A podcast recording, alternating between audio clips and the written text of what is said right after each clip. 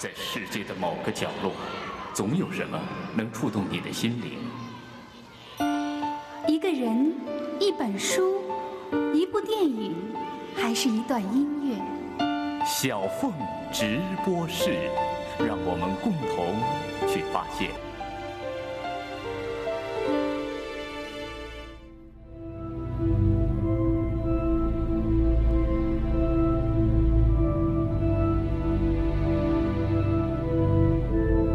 四十一岁的时候，我给他写信，问道：“为什么我才刚刚人到中年，就有一种燃烧成灰的感觉？回想那个年龄的你，却如开足了马达。”他回信：“四十一岁那年，我也经历了两场死亡，父亲的和内心的，手里有两万到五万存款，带着宝宝，最痛苦的时候。”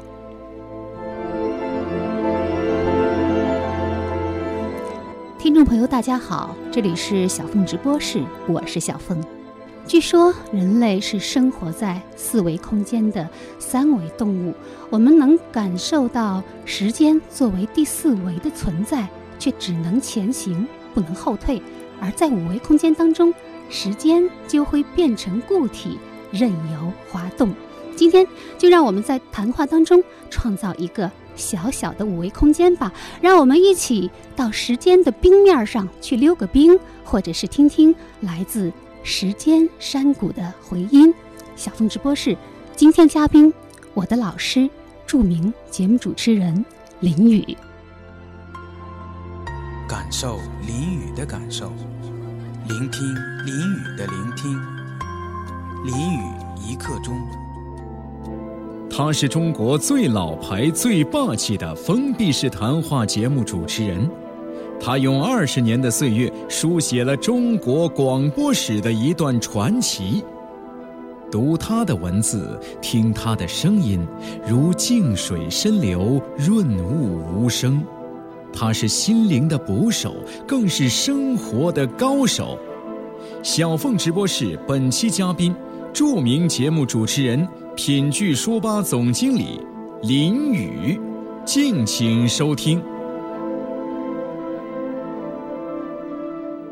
这是一个非常温暖的冬天的下午，阳光明媚，远远的可以望见千佛山。那今天非常高兴邀请到了山东广播，其实也是中国广播一位金牌、王牌以及老牌主持人林宇老师做客小凤直播室。林老师你好，你好，不是更老，也是最老。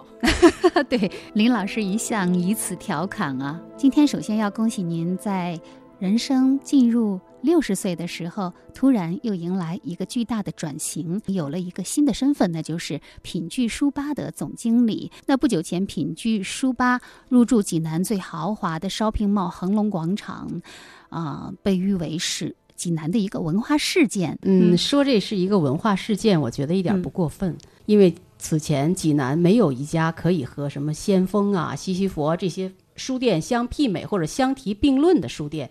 现在不管它的商业模式如何，这间书店已经立在那儿了，大家可以触摸到它了，可以去读书，可以去喝它的饮品，可以坐在它的巨大的落地窗前看着，哎，那个喷泉叫什么来？啊，莲花喷泉啊，莲花喷泉这个。水起水落，远眺千佛山，我觉得这真的是一个非常好的文化事件。不管它的走向如何，将来输赢如何，能把它做起来、坚持下去，本身就已经赢了。这个品聚书吧啊，那天所有去的人都无不惊叹，简直是济南最美书店，对，非常的漂亮。而且极其令人惊讶的是，在这样的一间书吧里，居然有一个透明的直播间。对，您是不是生怕别人不知道这间书吧的经理，他的店长以前是干广播的？当时那个在装修的时候，一共三百五十平米嘛。嗯，装修的时候，他们说林姐，你有什么建议？我说，我特别高冷，脸上一点表情都没有，说做个直播间吧。他们哇，全笑了。但设计师呢就说，嗯，好主意哦。然后就用一个非常小的角落做了一个直播间，外面呢就是一个小舞台。我觉得这就足够了。其实，现在做书店，很多的时候是在做概念。阅读本身可以衍生很多，它也可以延展很多。不仅仅就是为阅读而阅读，有了这样一个小舞台。第一天开业，第二天就请来了北京的六个脱口秀，包括大山。那林宇老师，你还记得吗？去年七月的时候，你是提前收官了《林雨一刻钟》和《林雨天天读》这两档节目，对，然后呢，也是做了一个呃非常有纪念意义的告别仪式啊。在那个纪念仪式的最后，我记得你自己朗诵了一首诗，就是徐志摩的《再别康桥》。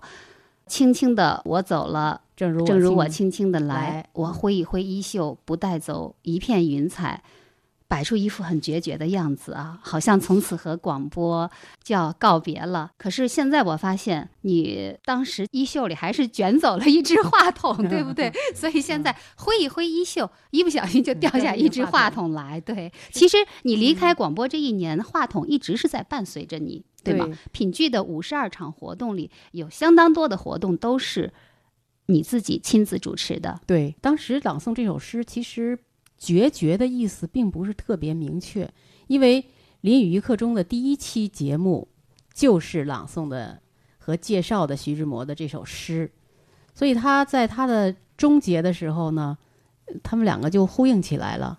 呃，偏偏呢，这里面又有一些离别的意思。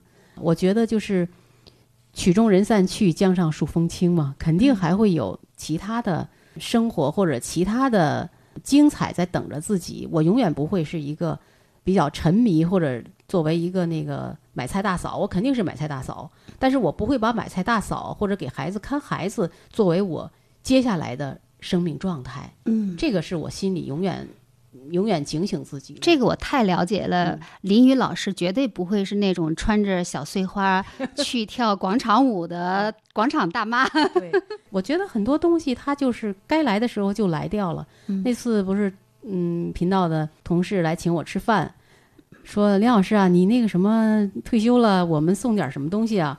我说那个我在外面主持活动，我就觉得这个话筒特别重要。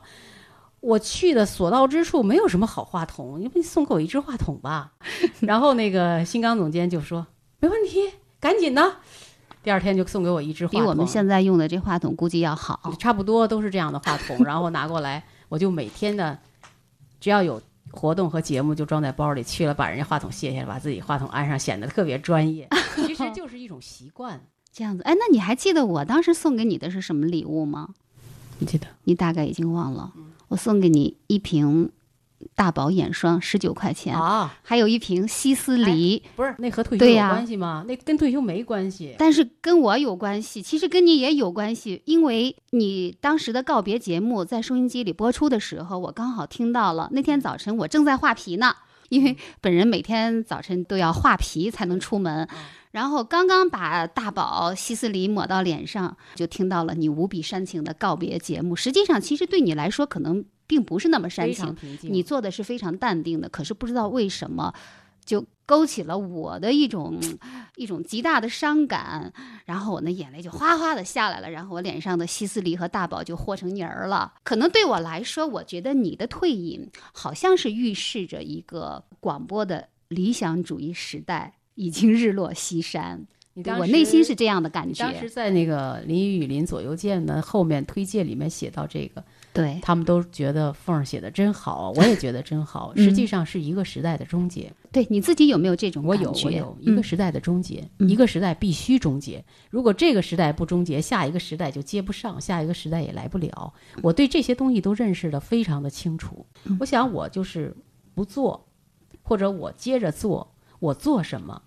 像我这样双双子座的人啊，哦，双子座，啊，双子座的人，照说是比较感性的，偏偏我在很多事情的认识上，我其实是挺会规范自己的。呃，我这件事我要不做了，我不会像你说我不做了，过几天我不行，我还得做。我一般来说，这个事我要不做了，我就不做了。以至于我现在在宣布自己将要不做什么事情的时候，我周围的朋友或者是领导就会说：“你把它写下来，白纸黑字 写下来，立字为据，他们才肯相信。因为我比较相信的一点是，这件事情不结束，下一件事情不会来，不会开始。所以我和品剧的这种无意中的这种这种机缘，正是源于林语课中的结束，那就是我的一个空窗期嘛。我正好没有事儿了。当时不是没有事儿，什么新支行啊找我帮他们写机上读物啊等等。但是那点活儿他也累不着我呀。那我原来每周都要写稿子，现在一个月写一篇，我就随手就写了，我不当回事儿。所以这样有时间有精力去品剧书吧做一些，在一个小的舞台上去做一些文化活动。没想到这个小小的舞台旋转出一个非常大的一个平台。品味、品鉴、品质，品剧书吧，欢迎各位朋友的光临。有请主持人林雨。一百八十岁，三个老妖精。那么叫我来主持这个活动，我本来我是备胎，我本来请我的同事小凤，小凤女士过来主持这个活动。我心想，俩老头儿，一个美女，从这个感官上非常的愉悦。结果小凤呢是至死不从，然后我就只好来了。来了以后，我比他们俩还大，我们三个人的年龄加起来正好是一百八十岁。所以就是一百八十岁，三个老妖精，我们就在这儿做一个访谈活动吧。两个冯克利是一对有趣人，为什么这么说呢？嗯，那其实我跟林雨老师共事二十多年哈、但是我发现我对你的认识还是有很多的盲区。比如说，在你的书上，你的收山之作《林雨雨林》当中写着你从事广播有四十二年了。我昨天掰着手指头数了数，三年，对，可是我和你在一起只待了二十一点五年，也就是说，你的四十三年，你的整个的广播生涯当中，只有一半儿的时间我是可以做见证的。那么，作为中国广播生态的一个极具价值的样本，我真的特别想知道，那之前的二十一年，林雨老师是一个怎样的林雨？比如说，你是怎么成为一个播音员的？一般来说不，我就不怎么爱说这段事儿。对我逼着他说，林宇老师今天就告诉我说，不要让我提过去的事啊，有很多事情其实我是不爱说的，我从来没说过。我说，正因为你从来没说过，所以我必须让你说。我是不爱说的，嗯，因为有一些记忆，你比如说很多人去掰扯文革吧，我就是本身很痛恨那段历史，所以我不掰扯。我一掰扯它，我就会在自己内心里引出很多的波澜，啊，就像我现在不愿意说我父母的终老的那些年的状态一样。我一说那个时候，我就会想到他们那时候的晚景凄凉，我就会觉得没什么意思了，就觉得。那就像掰扯以前的事儿，好多人就特别特别的热衷于去挖掘一些历史。我觉得这些是必非常必要的。如果你不挖掘，历史就会被忘却了。但是就我个人来说，我是不怎么爱说那时候的事儿。嗯，其实我我进入这个门呢，是一个非常非常偶然的状态。呃，之前呢，你知道上山下乡已经波及到我们那一代了。嗯你上过山下过乡吗？这这这这个得慢慢得好慢慢的说。来，嗯慢慢说啊。已经把我给那嗯个、太好了引入歧途了，挖了坑了，我已经跳进去了跳了。吧啊！对，当时我们在一个大的企业里，听说这个企业的有一个广播站，在那个招考广播员，去了我一看，哇，就是那个鹦鹉大赛那感觉，什么全世界的鹦鹉都来了。就那最聪明的鹦鹉想，怎么全世界的鹦鹉都来了？而这么多人来考这两个广播员，我肯定考不上啊！嗯，多少人呢？四十多个人，哦，让你刚一形容，我以为得有四千呢，四十多个人就太会渲染气氛了。四十多个人就可以了。然后我就考，在那儿念了一一遍那个，毛主席语录不是他给我一张报纸，纪念欧仁鲍迪埃的国际歌的作者，真的欧仁鲍迪埃，哇，你记得这么清楚？我就呱呱呱呱呱念。哎，过几天我们那老师来找我了，说那复试去。好了，从这四十多个人里面，剩了八个人要写篇作文儿。哎，哎，长项我心想这不错，嗯写那作文题目你猜叫什么？谈谈文化大革命的大好形势。最后剩两个人其中有一个啊，这两个，人呢，就是就可以上班了。嗯，你知道上班是干嘛吗？满大街都是那种广播车，哦，就是那个普通的喇叭。哎，汽车上安大喇叭。好像我童年 有一点隐隐约约的记忆，对，大概就是播一些什么最高指示呀。啊，，最高指示，然后打击那些犯罪。啊，对对，什么对。张犯，什么什么什么什么什么，陆犯焉识，嗯。干嘛了，干嘛了，干嘛了。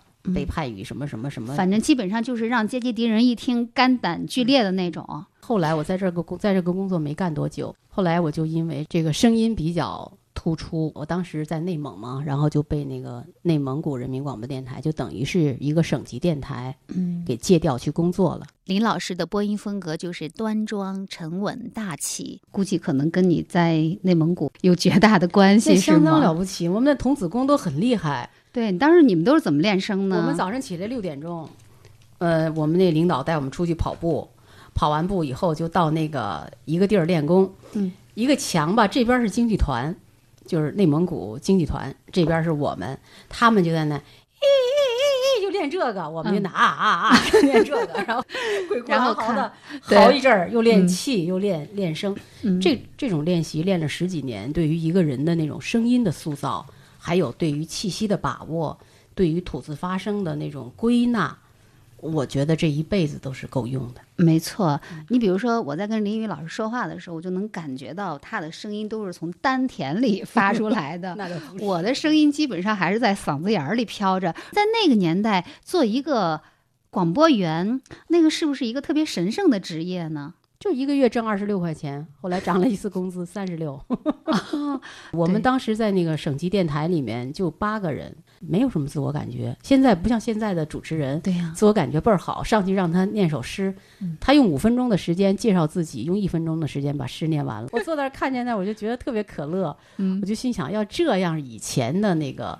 呃，对播音员的那种管理，你立马就得走人了，没有那么强的自我意识，就是啊作为一个喉舌。我们当时就是受的那个教育是作为一种喉舌，是替政府和党说话的那种喉舌。嗯所以我想，我这么多年来，我后来的转型，我转成一个自说自话的主持人，其实是对自己很大的一个挑战。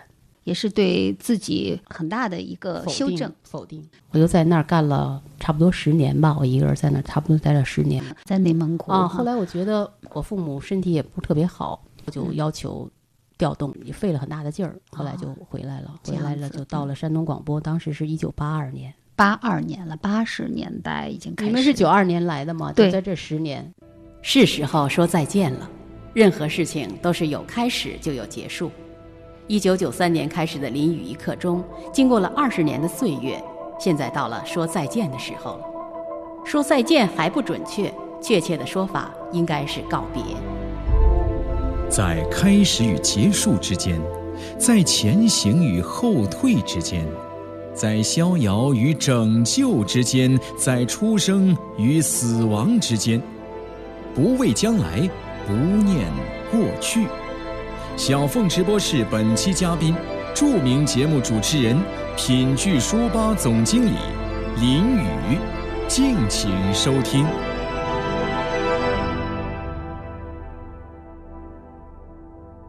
在一九八七年的时候，你就开办了山东第一个新闻主持人节目，叫做《新闻与综合》。对对那个节嗯目其实就开启了我人生的另一条路。对，那么从播音员到主持人那个跨越，在当时来说是一个相当大的跨越了，是吗？很大。嗯，从前就是人家编好了稿子你念，对。虽然那个我们的播音教程上，无论是那些鼻祖们怎么夏青啊、齐越都说这是第二次创作、二度创作等等，但是你毕竟是二，而不是一。而到了这个自己主持一个节目，当时是其实等于是创办吧，嗯就是自己编稿子、采，然后录出来。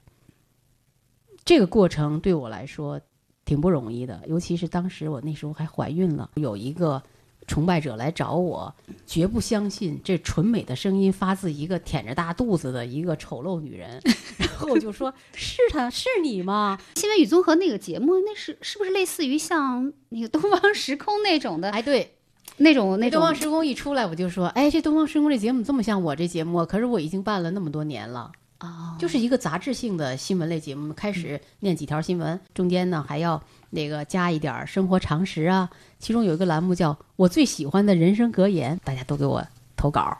哎你最喜欢的人生格言是什么呢？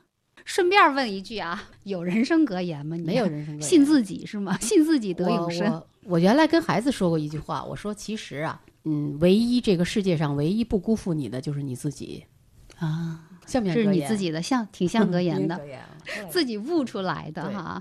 那么从一九八七年到一九九二年，也就是新闻与综合节目做了五年之后，林宇老师就被抽调出来，开始筹建山东经济广播，对是我们频道的四大元老、四大金刚之一啊。这也是是新的起点，面对自己完全不知道的一些东西。呃，当时我记得特别清楚，过了十一嘛，上班说某某领导找你谈话，我在这之前跟某某领导连三句话都没说上过，然后就去了。某领导说：“啊，咱们台啊准备办一个经济台，啊，决定让你和谁谁谁谁谁谁谁谁你们四个去筹建。”在这之前，台里面就是风起云涌，很多人都要求到这儿来。然后呢，我就从来没要求过，因为我挺安逸的，在那个新闻部新闻部做那么一个小节目，我觉得我已经非常适应了。我跟领导说，那个我没要求，领导说，没要求不一定不让你去啊，要求的也不一定愿意让他来啊。这组织已经那个决定了，你回去准备吧，把工作交出去，六号就出去考察。然后十月六号，我们四个人就坐上了这个南下的飞机，然后又从南方一路漂泊，坐着船回来，嗯在船上开会、研究节目、研究那个。说的跟那个嘉定南湖的一条船似的。想到这个，啊 回来以后就开始筹建，就开始给你们招聘嘛啊。对，我其实就是在一九九二年的时候，通过应聘啊，来到了山东广播经济频道。那个时候，我记得我还是在山东大学一家叫做科贝尔生物技术有限公司，呃，那样的一个单位啊，搞生物农药。有一天无意当中知道了这样的一个招聘启事，然后就来了，扎俩小辫儿，穿着红棉袄，花棉花棉袄啊。一开始面试嘛，自我介绍，反正我自己觉得挺傻的，就是那种特别感。我当时对你印象特别深。我现在经常别人要说我要去应聘了，你给我辅导一下，我就说你这个自我介绍一定要特别的抓人眼球，因为所有的面试官已经都非常疲惫了。啊，这时候我说，比如说凤儿姐。当时就说哪年哪年哪年在哪哪哪飞出一只金小凤，我就这个我就觉得特别特别好。你看你的我我就觉得我就是挺豁得出去的，就是属于比芙蓉姐姐还敢的那种。你看 你一试、二试、三试都在我的那个小组里，所以我对对你的印象特别深。嗯我经常会和想做主持人的人说，女孩儿，比如说男孩儿，我要考这个播音主持，我就跟他说：“你想好了吗？你考播音主持将来干什么呢？”我干播音主持啊！我告诉他，我说要一百个人你能出一个，这个几率都很小。我说你看凤儿他们那一波，我也没有一个是学播音主持的。啊，对，所以我就说，你要做好思想准备。你你并不是你将来就会成为一个名主持人，成为一个名主持人有很多很多的条件，有的时候就是那种机遇找你的时候，你就找到你了。我现在挺感谢那找我谈话的领导，他们当时让我来做这个筹建经济频道，就改变了我人生的一个轨迹。不然的话，我可能四十多岁到总编室去养老了。对我也是昨天掐着手指头啊算你的年表。其实筹建经济台那一年你是三十八岁，因为是老师嘛，那个时候我们大家就是无比崇拜，然后也战战兢兢。当然，我们也跟您很亲，有什么问题就踢开你办公室的门儿就去请教那种。我感觉那个时候的你，就像一个装了马达的女人，真的每天就风风火火的，好像就从来不知道疲倦。其实这个特质一直到现在也是 也是啊，这马达到现在还轰轰的转着。我只是体力没那时候好了，但是我所承受的那种多种事物齐头并进的那种那种能力一直在存在。我当时其实生活的很窘迫，孩子特别小，孩子才四五岁。对我父亲那时候身体也不好，我经常要陪他到北京去看病。嗯嗯，然后每个星期天要回去看他。呃，其实现在想起来挺一地鸡毛的，但是当时但是我们完全感觉不到你的一地鸡毛，你好像上班之前就把一地鸡毛就揣兜里藏起来了，然后只给我们展示你的靓丽的、强悍的那一因面。为那时候穿衣服特别讲究，对，就是每个星期天的晚上都会那个烫衣服，那时候的真丝衣服都要烫嘛，烫衣服烫好了，一二三四五六七，挂上七件衣服，七套行头挂到柜子里，每天早上拿一套穿，配上什么相应的手套，什么对手套、鞋指鞋鞋袜指、纸，袜纸，还有包。但是完全不知道，其实你的生活里也在经历很多巨大的波澜。对，我昨天在翻看我们过去曾经通过的邮件，有一天我就跟您吐槽、诉苦说。为什么我现在才刚刚四十一岁啊？我就感觉自己已经燃烧殆尽了，好像已经燃烧成灰的那种感觉，只是有一点点余烬在发光。可是为什么你四十一岁的时候你就活得那么带劲儿呢？但是你给我的回复里，你说其实我你在四十一岁的时候也经历了两次死亡。对，当时那年我父亲去世嘛，其实我父亲去世对我影响特别大，我一直到现在还不能够完全释然。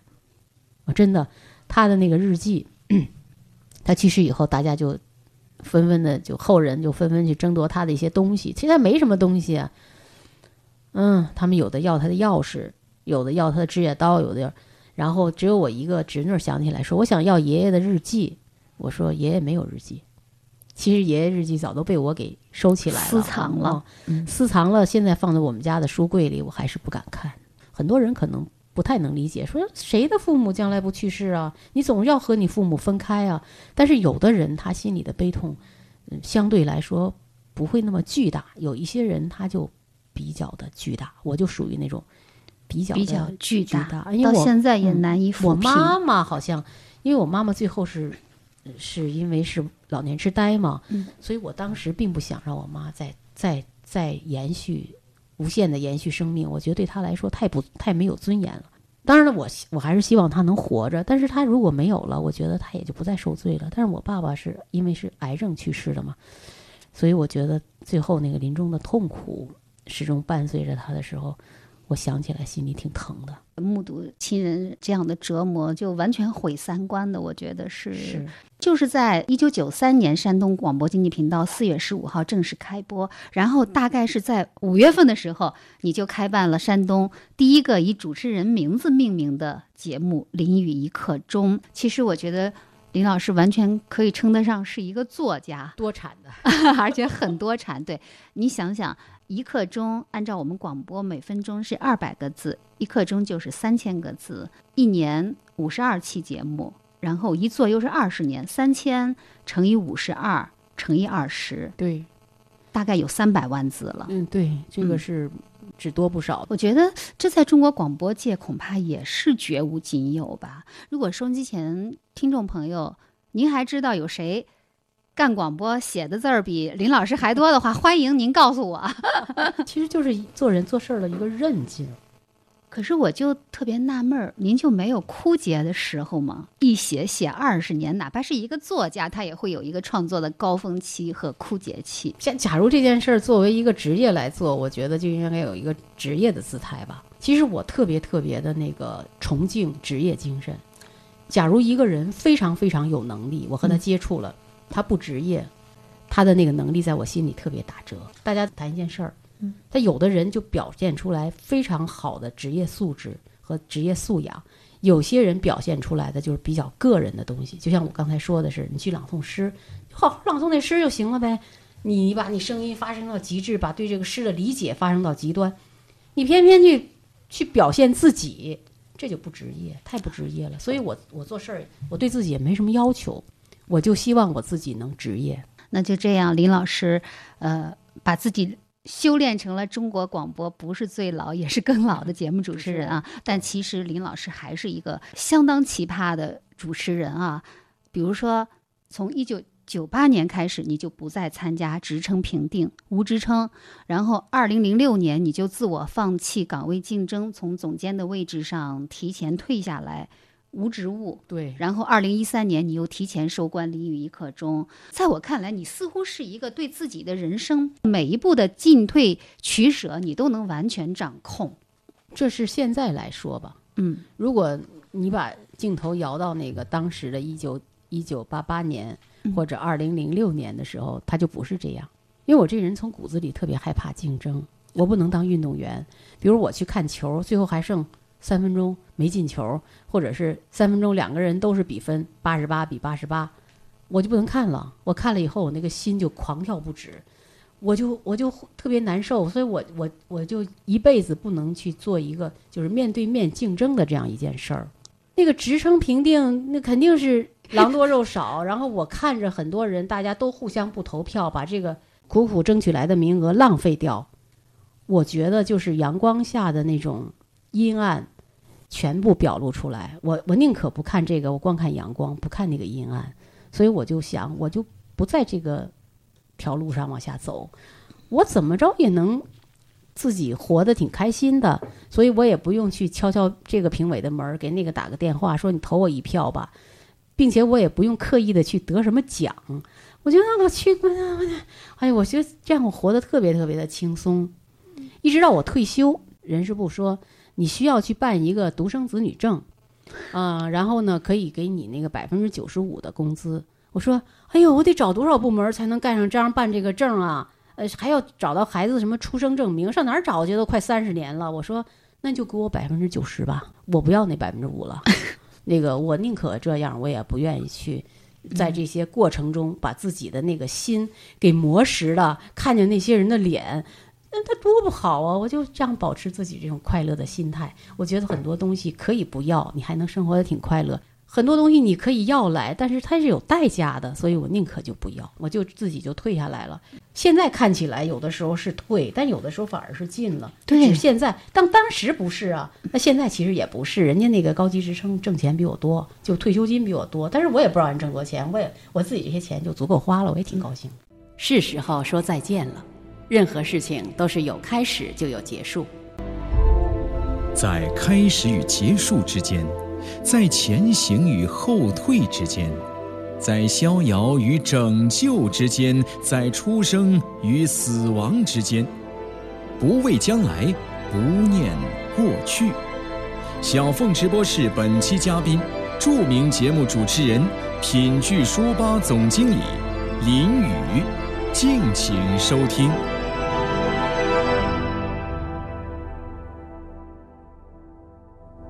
刚刚我们说到了林宇老师是一个相当奇葩的主持人，呃，从八八年开始就不再参与任何的职称评定。那么零六年的时候又自我放弃竞争岗位，从总监的位置上退下来。其实竞争上岗这件事是这样，基本上所有的坑里面，萝卜们 往这些坑里跳的时候，心里都会看看别的萝卜跳不跳。几个萝卜跳进来，如果是三个五个的跳，你干脆趁早你就不要往里跳。嗯，你更大的萝卜跳进去，你就没地儿了，是吧？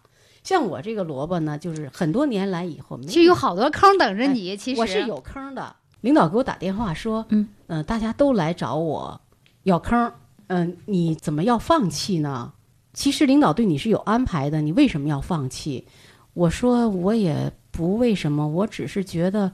我已经证明过自己了，在这个这些岗位上，在这些年的这个岁月中，我已经证明过自己了。我觉得，既然你们有这个以年龄啊，或者以工作年限为限，你可以不做，也可以做这样一个优惠的政策。我为什么不享受这个政策呢？后来领导其实挺不高兴的。最后我没法跟领导说了，因为领导已经告诉我一定要干嘛干嘛了。我只好给领导写了一封信，我说我真的是辜负了你。然后我这这个这件事儿不是我现在的一时的冲动，是我很多年我就在想，我到了这个时候，我一定要不做这件事儿了，我要去做一件别的事儿。后来那个领导真不错，那那个公布经生上岗那天开大会的时候，我拿了一本闲书坐那儿看，我一听着还念我的名字，我说干嘛呢？他们说，嘿，你是台长助理。我说真的。然后领台长说。你想分分管个什么工作呀？我说我不想分管什么工作啊，那么多副台长不分管，你让助理分管什么呀？他说那你想干嘛呀？我说那我就做俩节目玩玩吧。他说你想做什么节目？我说我想做一个阅读的节目。这样呢，二零零七年就有了一档新的节目叫《林雨天天读》。开卷有益，娓娓道来，《林雨天天读》，读天下华章。嗯，一档读书的节目啊，哎，你在讲的时候，我觉得好像就生活就埋下了一条隐隐的伏笔，对吗？如果你不做那档读书的节目的话，不对图书市场这么敏感的话，你可能也会对做品居书吧不会有这么大的兴趣，对不对？你说的太对了，是吧？哈，对，其实那个时候你就已经在和书发生关系了。我们到北京那个国际书城去挑书，嗯，四百亩地的一个大的书城，走了四天。走了十分之一不到，然后在这些书里面，很多的就是旧版的老版的一些书都被我挑出来。和我一块儿去的年轻人说：“谁谁谁是谁呀？谁谁谁是谁呀？”他们根本不知道这个写书的人和被写的人是谁，但我知道。后来现在这个新的这个恒隆店的书，大家都认为这个书能满足很多阶层人的那种。选书的要求，没错啊。然后就说那个林老师，你是怎么知道这些的？我说，首先起源于我是一个资深的文艺女青年，老的，然后又取决于我做了整整七年，每天都有的林雨天天读。OK，那就是当时离开那种职场的喧嚣，你的内心就没有一点点的失落吗？比如说我在听你的节目的时候，我隐隐约约的还能够听到你那会儿内心还是非常的。渴望喝彩，渴望舞台，离开了嗯节目，离开了岗位。假如说没有失落，那你简直就没有血肉，是吧？你肯定是假的。但是这种失落是在什么？说实话啊，在什么过程中完成的呢？就是在一点一点放弃，一点一点放弃的过程中。但是我在八月八月十八号做的那个活动，就是做的那个新书首发和告别这个听众的那个活动，我当时的心里是。一点点的失落都没有了哦，你已经把自己一下子彻底的清空了，在这之前清零了，清零了。我在读你的书的时候，你有一句话，我觉得还是相当震撼的。你说一切都会消失的，就像从来没有发生过一样。哦，那是一种大彻大悟吗？也不是，就是一种现实。好多主持人他特别特别的自我，他觉得他简直就是在听众心里头，哎呦，不得了了。其实我告诉你，我说你被遗忘的速度快到，你都不知道它会快到什么样，就好像一切都没有发生那么快。嗯，我好像这个话也跟你说过。对，我说凤儿，咱们千万别把这个自己做过什么事儿，觉得自己是个公众人物当回事儿。我好多人比我们更有名，但是整个的这个社会和人群对他忘却的速度，好像一切都没有发生过一样，真的是这样。有一个国王临死的时候，他就说。埋葬我的时候，要把我的双手放在外面，就让大家能看到。嗯，即使强大如我，死后也是两手空空。对，我从来不说自己看破红尘，我其实也不太去执意的去信仰一个什么东西，但是我只是在现实中看到这种东西存在，这种东西就是这样，所以我就我就跟你说，我这人就特别朴素，我看什么东西都很朴素，我一点儿也不要愿意往一个。什么东西上靠？说是我因为这样我才这样，我什么都没因为，我就这样了。我觉得我就自己想这件事儿，可能就是这样。嗯嗯。对，李老师说他是一个特别朴素的人，这跟他的学生小凤直播室的主持人小凤形成了鲜明的对比。金小凤同志做节目，基本上第三个问题就要往人性上靠，第五个问题就要奔向终极。如果没有达到这个目标的话，他就会觉得自己的节目非常的失败，对，就等于是没有做。那所以我们现在也得奔终极了啊。呃，我发现你是一个就是从来不讳言“老”这个字的。一个人，从你很早期的节目开始，就是在你呃一点还不老的时候，你就非常关注老年话题，写过很多和老年人有关的节目啊，而且有一些更是直指生命的终点，呃，比如说如何尊严的离开之类的。你为什么会对这个问题如此的敏感？是不是也融入了你对生命、对生存的一些思考？其实我觉得一个人的生命观应该是完整的。从生命起始，一直到生命的终结，其实你看，从自己生孩子、做母亲，到为父母，呃养老送终，就目睹了这个生命的全过程，包括自己成长、成熟、变老，就目睹了生命的全过程。在这个过程中，对于生命的思考，不可能只是一个阶段，或者是一个状态下。嗯，所以我在很早我就特别关注妞儿老年怎么养老这个问题，我早都想过，而且我还想过开敬老院。我说我要是跟朋友一块儿开个敬老院怎么样？我们都还都去看过地方，结果朋友说咱还是不开敬老院吧，咱们要不开个托儿所吧？说开个托儿所，天天看见生命一点一点茁壮成长，不不比看着生命一点老去？一点点消失。，对，嗯，济南市的所有的敬老院我全去过，为什么？就想给我妈妈找一个地方，但是我看到那种状态，我太失望了，真的是晚景凄凉。你不可想象你怎么变老，你让孩子给你养老，孩子管四个老人，可能吗？然后你想让社会给你养老，也不可能。我对这些问题都思考的特别多，并且我父母晚年的那种终结，让我对于生命真的是挺惧怕的，就是最后那种生命的状态是挺惧怕的。嗯所以在我六十大寿的时候，我们家那个每次甭管谁过生日，我都会给人写一封热情洋溢的信。然后到六十大寿那天呢，我们原来呢是有一个策划，说是我们开着车呢到我以前生活过的地方，嗯，去旅游一趟。正好老伴儿呢腰不好，就出不去了，说那就在家过生日，谁也没告诉。其实要告诉的话，大家可能会为我过个生日什么的。对，没嗯错，就我都没机会给你献束花之类对，的。就不想打扰别人。然后我们就自己在家里头做了几个小菜，准备要喝酒。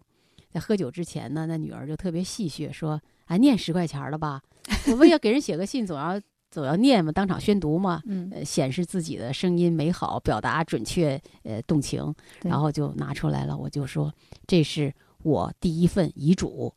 结果他们俩就他们俩就看着我说：“啊，念这个嘛？好，念就开始念。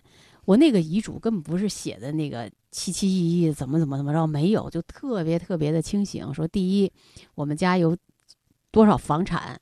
哎，没有多少房产，就是福利分几亩地儿怎么啊分？哎，福利分房。嗯啊，然后呢，我给你们每个人都买了大病医疗的保险，然后每一份保险的这个受益人是谁啊、呃还有多少存款？可能这些存款也够我们那个生生病，或者是够我们怎么怎么着了。啊、又写了这个，如果我呃先于你们走，你们那个不要给我去搞什么告别呀，不要搞那些仪式，也不用保保留我。还还写了这个，如果我生病，你们应该让我有尊严的离开，不要过分的对我进行治疗和切开气管之类的，我不能忍受那些心东西。心肺复苏之类的，结果一不小心把肋骨给压断了，嗯我哦我不能忍受那些东西嗯，就给他们念完了。念完了以后，他们的表情是，老伴儿瞅了我半天，说：“你活得真明白呀。”然后女儿看了我两眼，说：“喝酒吧。啊 ”然后我们就在愉快的气氛中喝了两瓶红酒，嗯，嗯，大家纷纷表示对这一定坚决执行您的遗嘱。没没提这事儿。呃遗嘱这种事情，你说得多庄严呢？在你们家里，经常的就是，呃，笑谈生死是吗？对，一开始他们都不能接受我这个态度，嗯、觉得我去谈生死，他们觉得这个事儿很遥远，对，但我不认为。而且我们一般都挺忌讳谈这个事，情对。一开始是忌讳，老伴儿是很忌讳，说咱说点别的吧，咱换个话题吧。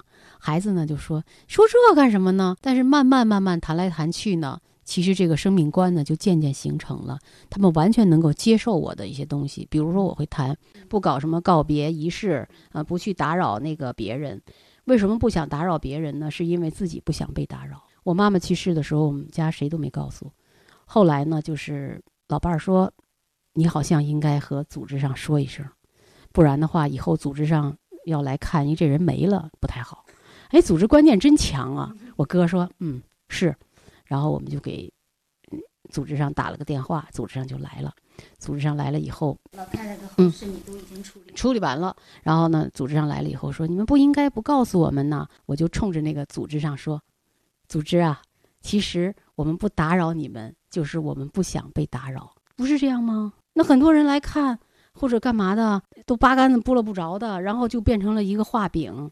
在来的路上，大家谈笑风生；回去的路上还是谈笑风生，谈笑的就是你们家的事儿。你，你这些年头怎么过的？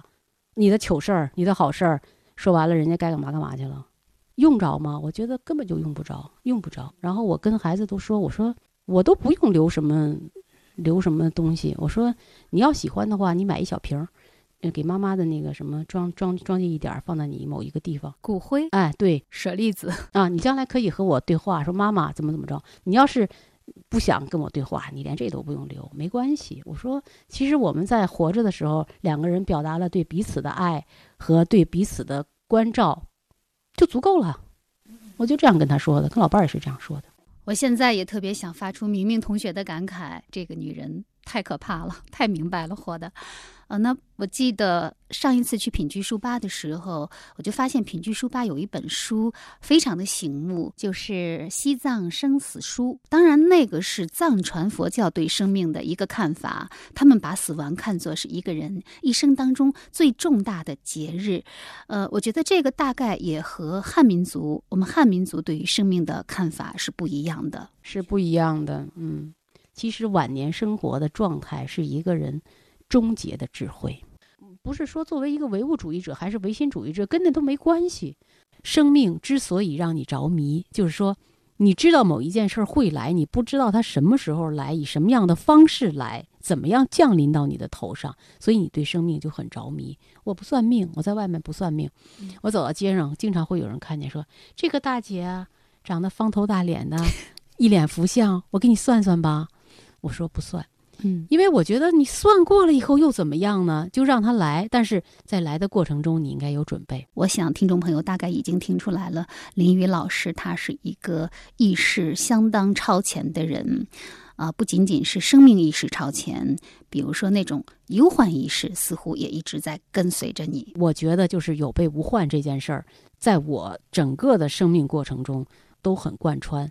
比如说，我们家会有救急包，对，啊、比如说我的车上会有灭火器，灭火器过期了，我不是说为了应付检查买个灭火器，灭火器过过期了我会扔掉，再买一新的。然后会有救急包，呃，救急包里头会有日常压缩饼干、压缩饼矿泉干、水，水、对现金，还有羽绒服。对。您知道，听众朋友，您知道这救急包是干嘛的吧？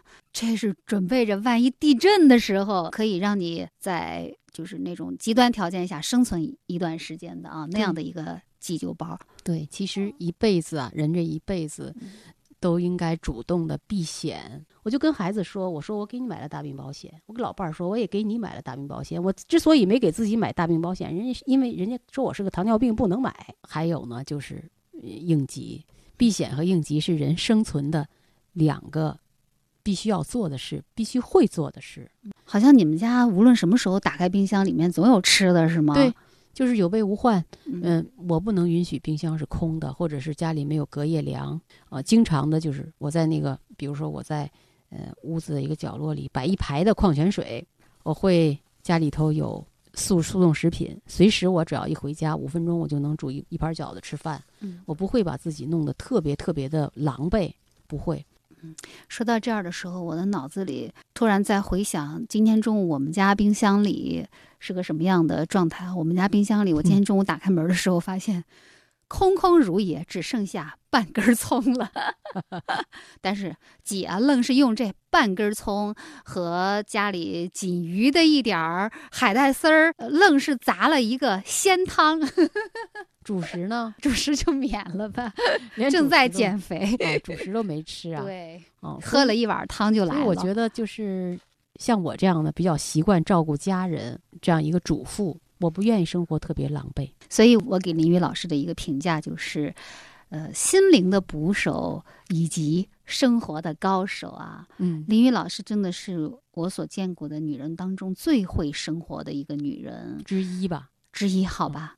像林雨老师他们家厨房基本上就是一个呃生活呃新产品实验室，他们家有好多我们一般人就是没见过的新鲜玩意儿啊，但是都已经用了好多年了，比如说呃什么嗯空气炸锅机，嗯是吗？对，然后炸薯条的，炸薯条的那个厨余处理机、洗碗机、扫地机，胶囊咖啡机，就只要有什么新鲜玩意儿，你都打算把它请到自己家厨房里来试试用一下啊。嗯比如说像厨余处理机这种东西，我觉得完全就是多此一举吧，就觉得完全没必要呀。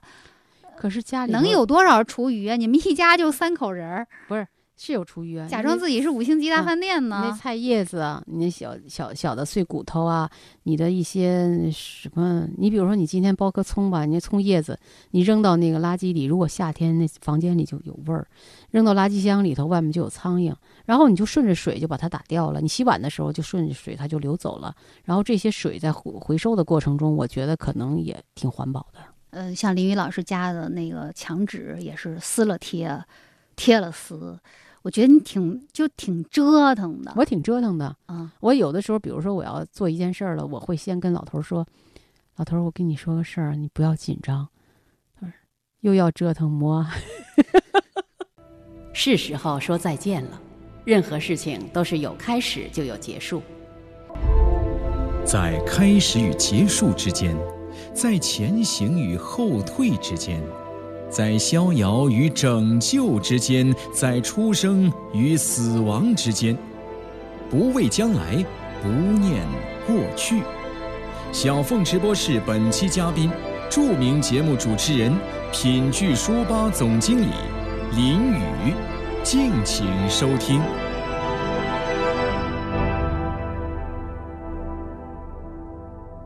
那记得零六年你选择放弃的时候，才五十二岁啊，老伴儿明明同学很不同意，说：“哎，一身的武功都废了。”结果如今我发现你不仅没有武功尽废，相反呢还功力大涨，居然连文化与商业的任督二脉也打通了。那就在正式退休半年之后，林老师是摇身一变成了品居书吧的总经理。完全是机缘所在。嗯，遇到了这件事就开始做，一开始并没有想做成这个角色。那品质出发一开始我就是以公益的身份来做，做到最后我退休了，他们说：“哎呀，林姐，这次你得出山了。”出山我也没有想做什么总经理，做那干什么呀？我就觉得你有活动，我就做一个主持人，有什么活动帮你策划策划，写个微信什么的。然后他们最后觉得说，不行，这个这个事儿非你不可了，你就做吧。但是我做这件事的过程中，你知道我认识到什么呢？我就认识到公司的力量。公司的力量是以前所没有见识的。我们以前认识到媒体的力量，自以为媒体是非常有力量的，但其实是公司是很有力量的。我们这个世界有些事儿政府不能做，你比如说全民阅读，应该是政府来做，为什么政府没有做呢？公司在做，公司把一些不相干的人凝聚在一起，这些人没有地域血缘的关系，然后把这些人凝聚在一起，为了一件事的终极目标，大家去做，也不用说去谈理想啊，这是我们的理想，这是我们的什么？公司肯定是以盈利为目的。我觉得作为一个商人，是有比较高的智慧的一群人。哎，林老师，你知道吗？我还为你的这一次的人生转型啊，找到了一个理论依据呢。嗯，说我有一个好朋友嗯邵莹，现在是中国第一纸牌咨询师、啊。上次我们不是要给他做活动吗？时间不太合适，以后我们再给他做呗。对，嗯那他现在是掌握了一套通过纸牌，就是这种呃很神秘、很神奇的宇宙日历来探寻人的呃生命的可能性的方法。有一天他告诉我啊，他看了你的生日六月十六号，这个可以透露吗？啊，可以透露。双子座啊，然后对应的纸牌是方片儿 A，也就是说你是一个双子方片儿人，而方片儿它代表的意思就是它的英文名是 diamond 的钻石，其实就代表着商业价值的实现。他发现，他告诉我他说林宇老师现在进入了人生最好的时期，你之前所有的经历都是在为当下所做的事情在做准备。积累，做积累。对，你觉得他说的准吗？你刚刚说了，你从来不算命啊，这这这个不是算命，这是一种生命科学。对，我现在也不能说准还是不准，因为我现在刚刚开始做这件事情，我的那个目标是要打通商业和文化，不要做寒酸的文化，要使文化做的气派一些。你知道之前品聚书吧做的很多事情都是免费的、公益的，大家一起分享的。今天早上接到一个电话说：“嗯啊，林阿姨呀、我们是不是需要做一场诗歌朗诵会了？”我说：“是的。”我们做一个迎新诗会吧。啊，那什么时候我们一块儿去商量商量？我说我告诉你，现在品居书吧的两家店，一家做公益，一家做商业，你不可能在做商业的这个店做不要钱的诗歌朗诵会。我我说现在就是营业额是至上，我现在心里就是营业额至上。我觉得股东把这么多的信任给我，把这些资金给我，我有责任就是去做一个能够盈利的书店。其实以我对你的了解啊，我倒是觉得这样的一家店，如果你不把它做得太累的话啊，如果不把它做成一种人生的负担的话，嗯，它真的是融汇了你对生活的一些呃小小的理想。比如说，我就知道很早很早以前，你就很想开一家。小小的咖啡馆儿，对，经常数着存折，完了看看够不够开咖啡馆的了。但是可能有一些现实的顾虑，是让你放弃了这个事情啊。所以现在有了这样一家如此美好的书吧，又有咖啡，又有书，又有下午茶，又能够和各路朋友相聚做文化沙龙。这真的是对你来说是一个很理想的生活方式了吧？是挺理想的。嗯嗯，有的时候早晨起来的时候开业，没有客人，我坐在那个落地窗前，我觉得把这件事儿做成了本身价值挺大的，能坚持下去价值更大。但是在做的过程中所享受到的很多的东西，可能对于我的人生是一种非常大的激励。你看，有的时候我遇到一个人，他说。林老师，你还认识我吗？二十年前我们在哪哪见过面？哦，想起来以后就觉得，如果没有这样一个地方，你不可能和很多人的相遇，你也不可能和很多人有默契相知，或者知道彼此你对我心里的那种一种一种情愫，好像都不可能得到。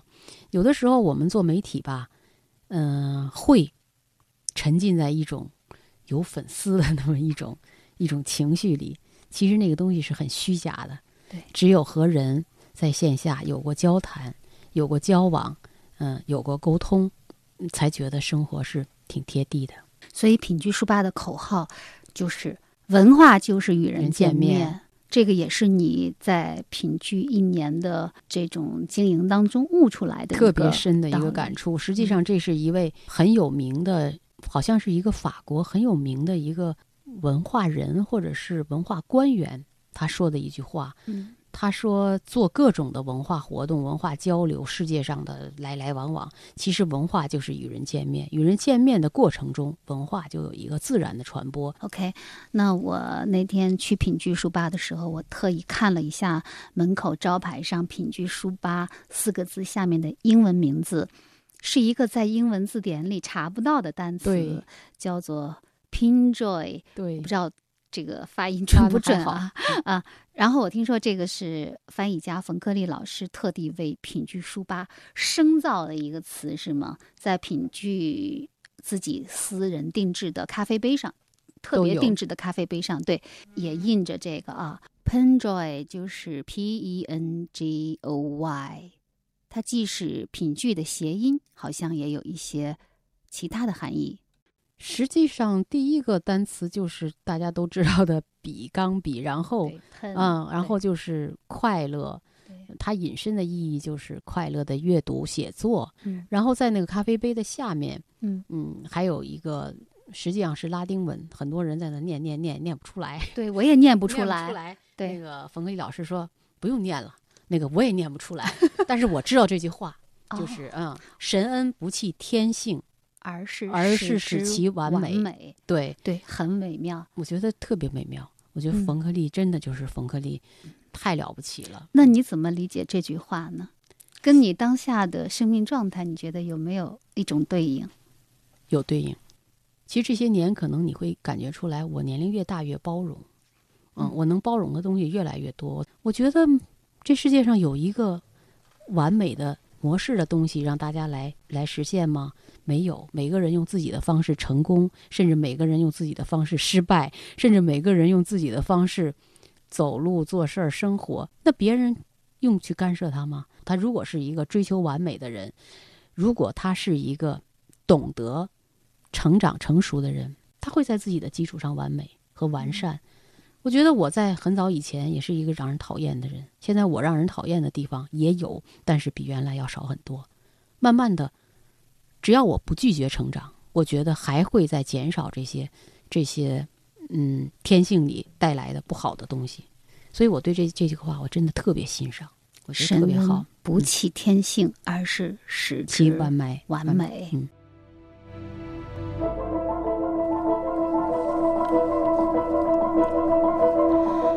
神恩不弃天性，而是使之完美。二十年前的林雨，对于我们这些初入行的新人，是如同女神一样的存在。她深刻、幽默、犀利，但也不失尖刻。她的动若观火，常常让人感觉如芒在背。我从不知道，作为一个双子座 A B 型的人，其实他的内心也有着许多的交战，仿佛一个人就可以打一桌麻将。但同时，他又对自己的内在时刻保持着深刻的醒思，在不断的自我修炼和自我成长中，仿佛百炼钢化作绕指柔。他的圆融豁达，让每一个接近他的人都能感觉到一种心灵的滋养。那么，当一个主持人不再做节目，被忘却和覆盖的速度真的快到似乎没有发生过一样吗？下周我将继续和林雨老师探讨这个话题，当然还有他最喜欢的书籍、电影和音乐。好，这期小凤直播室节目就进行到这里，主持人小凤代表节目总监张新刚共同感谢您的收听，也欢迎您关注微信公众号“林雨雨林”或者“小凤直播室”。